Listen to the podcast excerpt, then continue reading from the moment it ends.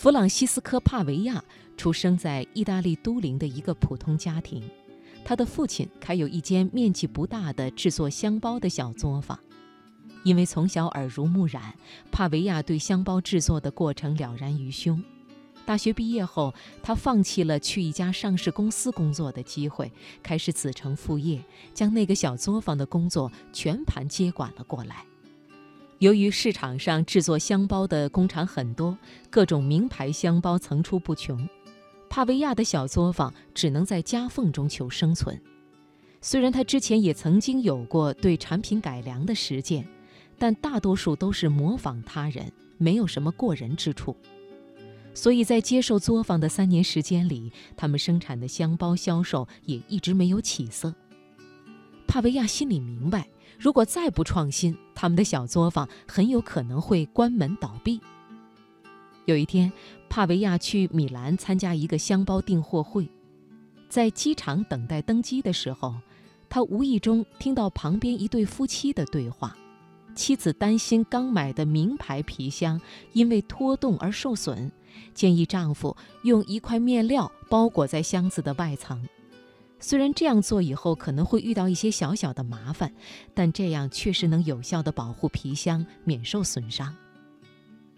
帕维亚听到这番话，忽然计上心来。一些名牌皮箱的表面都是用昂贵的皮革缝制而成的，如果磨损，补修起来非常麻烦，就算能维修好，效果也会大打折扣。如果自己剑走偏锋，专门生产一款表面本身就坑坑洼洼的皮箱，这样人们就不再担心皮箱受到磨损了。就算皮箱真的出现损伤，因为它的表面本身具有伤痕，也很难被发现出来。最关键的是，这样的一款皮箱在目前的市场上还是空白期。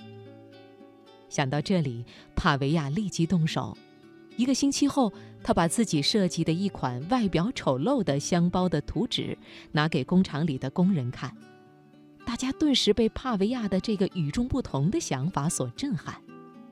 在得到众人的认同后，帕维亚又对图纸的细节进行了完善。